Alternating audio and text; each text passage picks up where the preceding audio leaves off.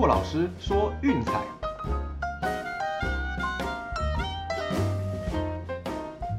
看球赛买运彩，老师教你前往拿白。大家好，我是骆老师，欢迎来到骆老师说运彩的节目。哦，延长赛终于看完了。好，我们刚才在群组里面跟各位朋友一起观赏这场红人对双城的比赛。这场比赛也打破了本季最长的比赛时间记录，五小时十分。哦，真的就像王轩同学讲的一样，啊，这种突破僵局制，看一局会少十五分钟的寿命。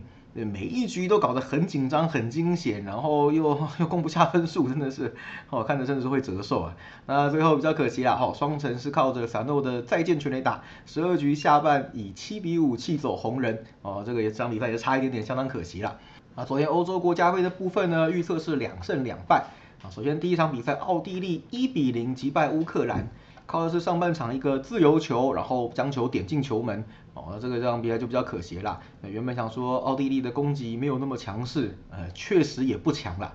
后面好几个近乎单刀的机会都放枪，哦，但只能说德甲的球员毕竟组织能力是比较好的，哦，最后也就是这样守住了一分领先，击败乌克兰。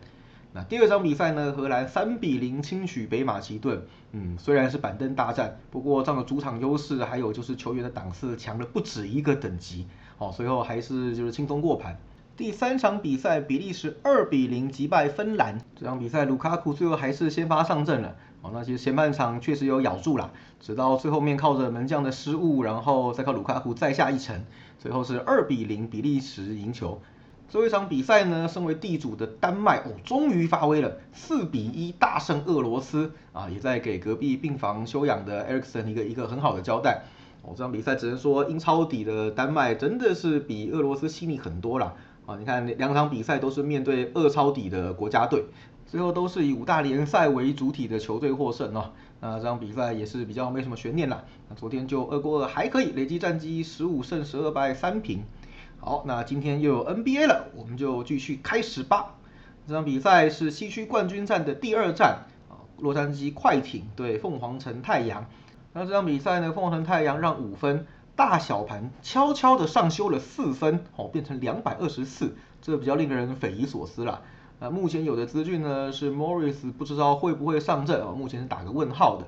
我们可以确定的就是，哦，Booker 真的太猛了，哦，每一场季后赛都像鬼神一样射爆对手。上一场比赛我们的快艇受让也是最后栽在他的手上啊，就比较可惜了点。那我想这个系列赛啦，快艇唯一有机会的就是第一场比赛，哦，趁着是对方休息比较久、手感不佳的情况下，结果很可惜没有拿下。哦，那接下来我想整个系列赛走势应该会被凤凰城太阳给牵着走。那这场比赛我们的推荐呢是太阳让五分哦，大小分的部分，哎，我们来小小的抓个鬼好了，两百二十四大分哦，看起来庄家会做一个这样不太合理的上调啊，可见是看好这场比赛会形成就是嗯大比分的攻击战哦，所以我们就是抓着庄家开盘的逻辑来走一场大分。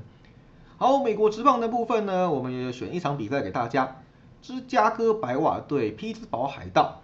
这场比赛是 Lucas Giolito 对 Tyler Anderson，那大家应该可以想到啦，这场比赛应该又是冲着白袜队左投来选这场比赛。嗯，你说的没错哦。不过这边也提醒大家哈，我们并不是这么无脑的选择，可以回顾一下上个礼拜白袜有一场对太空人左投手的比赛哦，我是直接跳过，对，因为各方面的资料看完其实并不是那么有利哦，最后也闪掉了。那另外就是我们前面提过的几个指标啦，什么江尼古威头白天对不对？最近两次日场先发我都没选。哦，那最后巨人也都输球，哦，真的闪掉两场了。还有就是这个洛基的那个 Austin Gomer，上一场比赛对面酿酒人我也没选，也是一样看一看，其实没有太多优势的数据和趋势，哦，所以就直接跳过。那最后也让我们给闪掉了，哦，所以这个就是我们的工作，我们会挑好的指标，当然不会无脑的选择，还是会做一些客观理性、多方多角度的分析再给大家。好，那回过头来，我们来看一下这场比赛的先发投手啊。Giolito，上次我们有提过了，近况相当火热，最近六次先发，球队五胜一败。好，这段期间投了五场优质先发，ERA 只有二点七零，哦，终于重拾球队王牌的身手了。那还记得吗？去年他有投过一场无安打比赛，对手就是匹兹堡海盗，哦，大家可能记忆犹新了。那本季其实在晚上出赛的成绩是优于白天的，哦，夜场的战绩是两胜一败，四分率二点九七。好，至于 Tyler Anderson 的部分呢，嗯，最近五场开始出现一些状况了。哦，那个这五场比赛的 ERA 是七点二四，只有一场优质先发，球队战绩一胜四败。最重要的是，五场比赛挨了十轰，哦，这跟他开季那样稳定的表现其实有相当大的差异啊。哦，那就算他在主场的表现其实还不错啦，哦，主场战绩是一胜三败，ERA 三点七九。对，但是我想近期的状况实在是摇摆不定，跟开季比起来实在是差很多。那也许这跟天气热有关系啦，哦，就是我们其实可以注意到，有些球员到夏天体力流失的比较快，那就会开始嗯出现一些飘忽不定的状态，哦，那这个时候也是比较强弱队比较明显的时刻，那预期接下来应该就是嗯强队让分过盘的比例会提高一些些，哦，一直到季末交易大限结束之后，嗯再来做一些调整。啊，牛棚的部分呢，当然白袜肯定是优于海盗了，哦，这个分率三点五二对四点零五。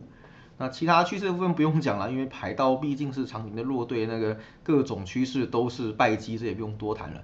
那我们就谈到白袜本季对左投手是八胜五败，依然是全大联盟最好的。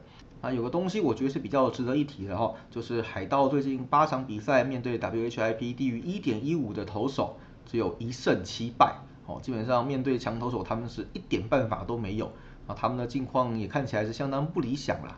最近十三场比赛只赢了两场对印第安人的比赛哦，其他全输，或者我该说这是正常发挥呢。那白袜的部分，当然客场输给太空人，我觉得是比较无可厚非的啦。那面对海盗，应该是有机会，就是嗯将这个连败给中断哦，再冲一波。所以我们这场推荐的是白袜让一点五。好，接下来是欧洲国家杯的部分，今天只有三点两场比赛，是第一组的决定战。我们也先来解析一下这组目前的战况哈。目前是捷克和英格兰一胜一和，基本上是确定晋级了。不过最后一天说什么还是要认真打，哦，因为一不小心万一被挤到第三名，哈，那可是要强碰荷兰的。但毕竟其他另外两个组合，嗯，也都还没有分出胜负，哦，第一名可能会去打 F 组的第二名，不一定德国还是葡萄牙，甚至法国都有可能。分组的第二则是有可能碰到瑞典或西班牙，所以老实说怎么样都不是很好打。那不管怎么样，还是认真的把它抢起来比较重要。尤其是第一名哈，可以在英格兰的主场打十六强的第一场比赛，这个我想对英格兰是十分重要的。而且克罗埃西亚跟苏格兰也还没有被淘汰哦，所以今天的战况算是相当扑朔迷离。我们就一场一场来看吧。好，首先第一场比赛是捷克对英格兰哦，一样账面上挂捷克主场，但实际上是在英国的温布利球场进行。英格兰是真地主。我们来看一下两队近年的对战情况哈。首先是在一九年欧洲国家杯的外围赛，啊，那个一场比赛是二比一捷克获胜，另外一场比赛是英格兰五比零痛宰对手，哦，那都是谁主场谁赢这样子。那接下来往前推一点点呢，就会到零八年的友谊赛，双方踢二比二，哈，在之前都没什么参考价值，大家看看就好。好，那我们想说这场比赛，嗯，英格兰让一球，呵 呵呵，老实说很硬啊。英格兰真的我也不知道为什么，就是常年下来的观察，只要到会内赛开始就让人大失所望。哦，前两场比赛我想大家应该也都失望过了。那现在面对的就是状况超好的那个捷克，哦，那个希克现在手感真的是火烫，而且对那捷克来讲，基本上这场比赛踢平是可以接受的。好，因为就可以抢到分组第一。目前他们的净胜球两球是领先英格兰的一球，哦，所以怎么样都是有先天上的一点点小小的优势。那就算让英格兰赢一球，哦，他们一样可以以第二名晋级，只要另一场比赛不发生血血状况啊。但是以那两队的攻击火力来说，嗯，血血几率是微乎其微啦。而且就是这一组的第二名不见得比第一名差哦，第一名有可能在十六强第一场比赛要面对德国，哦，那第二名有可能去踢瑞典或西班牙，嗯，老实说，我还宁愿选第二名呢，哦，所以也不排除啦，就是可能。万一上半场久攻不下，僵持到下半场最后十几二十分钟，哦，捷克可能会以逼和的方式来求稳球晋级。啊，就算被攻进一球也没关系，只要少输还是能够晋级。哦。所以这场比赛我觉得还是恢复以往的策略啊，就是支持英格兰对家，所以我们推的是捷克受让一球。第二场比赛呢，克罗埃西亚对苏格兰，好一样哦，账面上克罗埃西亚主场，但实际上苏格兰才是真正的地主。这场是在苏格兰的汉普顿公园所举行。要先来看看两队过去交手记录。在一三年的世界杯资格赛，啊，分别是苏格兰二比零和一比零赢球。再往前一点，零八年有一场友谊赛，双方一比一踢和。啊，那两千年和零一年的呃世界杯资格赛，啊，双方分别是以一比一和零比零握手言和。那当然这个年代久远，一样仅供参考了哈。啊，我们前面已经提到了，就是克罗埃西亚真的这一季让人相当的失望哦，那攻击真的很差很差，两场比赛加起来居然只有十九次射门哦，在这个分组是排名倒数第二，最少的猜猜是谁？英格兰，懂懂我想表达的了吧？哦，那反而是苏格兰呢？哎，今天这场比赛虽然说还没有取胜，不过表现的内容其实是比预期中的还要好很多。两场比赛加起来三十次射门哦，其实多次威胁到对方的球门哦，只是最后差临门一脚比较可惜了一点。那另外就是说定位球的攻势也相当猛烈，两场比赛加起来一共有八次定位球攻门的记录哦。那防守的部分也不错啊，至少能够挡下英格兰这种全英超明星阵容的猛攻哦。再加上这场比赛其实又有地主之力啊，我想克罗埃西亚这种在缺乏攻击指标的情况下。恐怕会陷入一个嗯莫名的苦战。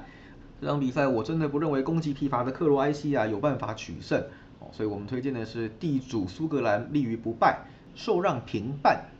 好，最后依然帮大家总结一下哦，今天的推荐有 NBA 的凤凰城太阳让五分，还有两百二十四大。美国之棒的部分，芝加哥白袜让一点五。欧洲国家杯第一场比赛是捷克受让一球。第二场比赛，苏格兰受让平半，都记下来了吗？哦，好了，今天的比赛间隔比较大，会一直到凌晨三点才有赛事。我想大家一样，赶快把工作做好，然后晚上休息。如果半夜爬得起来就看吧，如果真的爬不起来，那就嗯休息等结果。然后早上再跟我们一起看 NBA 季后赛以及美国职棒吧。喜欢我们的节目也不要忘记订阅、分享，然后到粉丝团按个赞哦。我们今天节目到这边告个段落，我是骆老师，我们明天见，拜拜。